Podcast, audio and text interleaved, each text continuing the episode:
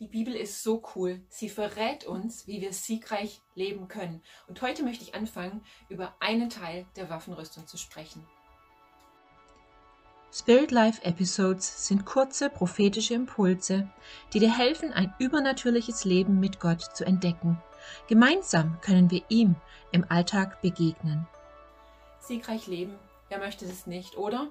Das ist einfach, ja, der Traum schlechthin. Das ist mein Ziel. Ähm, und auch wenn ich auf die Nase falle, ich stehe wieder auf und du tust es bestimmt genauso. Aber wir sind ja nicht allein in dem Ganzen, sondern Gott hilft uns. Und so habe ich die letzten Videos schon angefangen, immer mal wieder über die Waffenrüstung zu sprechen. Ich glaube, dass wir für lange Zeit einfach nicht verstanden haben, wofür sie eigentlich da ist. Ja, wir dachten immer, naja, die Waffenrüstung, die ist da, damit wir geschützt sind. Und sie ist auch nicht aktiv gedacht, zumindest nicht so wirklich, abgesehen vom Schwert des Wort Gottes, sondern sie ist echt eine passive Sache. Und Gott möchte, dass uns einfach nichts geschieht. Das ist die gängige vorherrschende Meinung über die Waffenrüstung, aber sie ist einfach nicht wahr. Wenn wir die Waffenrüstung wirklich verstanden haben und wenn wir anfangen, in ihr zu leben, dann werden wir selber zu einer Waffe. Und das ist eigentlich so kraftvoll und so wunderbar, ähm, wenn wir uns damit mal befassen. Und ich habe im letzten Video schon kurz gesagt, die besten Soldaten sind die, die einfach nicht nur lernen, irgendwie sich zu verteidigen, äh, sondern die den Umgang mit ihren Waffen, mit ihrer ganzen Rüstung so perfektionieren, dass sie selber zu einer Waffe werden, die quasi immer bereit ist und zwar ohne, dass sie darüber nachdenken müssen. Das sind Elitesoldaten, das sind Geheimwaffen, buchstäblich, da wird die Person zu einer Waffe und es kommt gar nicht so sehr darauf an, was hat sie aktuell für eine Waffe zum Beispiel in der Hand, sondern diese Person lernt einfach zu einer Waffe zu werden und das ist das Bild, mit, in dem wir uns selber wiederfinden müssen. Ja, Gott hat uns berufen zu einem siegreichen Leben und er möchte uns nehmen und uns verändern und einfach hineinwachsen lassen, einfach in dieses ganze Thema Waffenrüstung.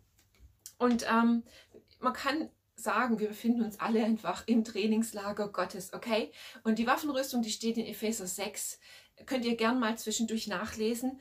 Und da fängt es an und es heißt in Vers 14, sorgt dafür, dass ihr fest steht, indem ihr euch mit dem Gürtel der Wahrheit umgebt ja, wir sollen uns mit dem Gürtel der Wahrheit umgeben. Vielleicht ist, ist dir das bewusst, hast du schon mal gehört. Was bedeutet das denn wirklich? Manche denken ja, das Gürtel der Wahrheit bedeutet natürlich irgendwie, dass man keine Lügen glaubt, dass man selber nicht lügt natürlich und äh, irgendwie halt irgendwie in Gottes Wahrheit zu leben. Aber das ist viel zu kurz gegriffen. Der Gürtel der Wahrheit bedeutet, ich selber bin jemand, der wahr ist. Ich bin jemand, der echt ist. Ich lebe in Integrität. Das heißt, das, was ich sage, das halte ich auch. Ich stehe zu meinem Wort. Ehrlich sein steckt alles mit drin in dem Wort Wahrsein, Wahrheit. Könnt ihr gerne mal nachgoogeln. Und noch etwas anderes gehört, denke ich, auch dazu. Und diese Zeit lässt es so deutlich werden. Ja, in dieser heutigen Zeit ist unsere eigene Meinung so wichtig geworden. Oder die Meinung zu allen möglichen Themen. Und oft, wenn du dich triffst mit Menschen oder wenn du Artikel liest in der Zeitung oder irgendwelche Reportagen schaust, dann geht es um die Meinung von diesem und um die Meinung von jedem, jenem. Und dann gibt es irgendwelche Treffen und Talkrunden und sie tauschen ihre Meinungen aus. Aber Gott ruft uns nicht auf, einen Gürtel der Meinung anzuziehen, sondern ähm, die Bibel sagt, steht fest, steht fest in der Wahrheit, in Gottes Wahrheit. Und ich möchte dich echt ermutigen, dir das einmal so ganz bewusst zu machen. Wenn wir uns mit Meinungen beschäftigen und ähm, mit Diskussionen, dann werden wir sehr schnell, und bestimmt hast du das schon erlebt, in Kämpfe verwickelt. Und das macht uns müde, das raubt uns die Kraft und, und dann wird es oft so ein Schlagabtausch, das irgendwie nirgendwo hinführt und der eine sagt dann halt, naja, das ist halt meine Meinung und das ist halt deine Meinung. Aber die Bibel ruft uns auf, dass wir nicht in einer Meinung feststehen. Und ich habe das Gefühl, so viele Menschen versuchen im Moment in ihrer Meinung festzustehen, sondern die Bibel ruft uns auf, in der Wahrheit festzustehen. Gottes Wahrheit gibt uns Frieden.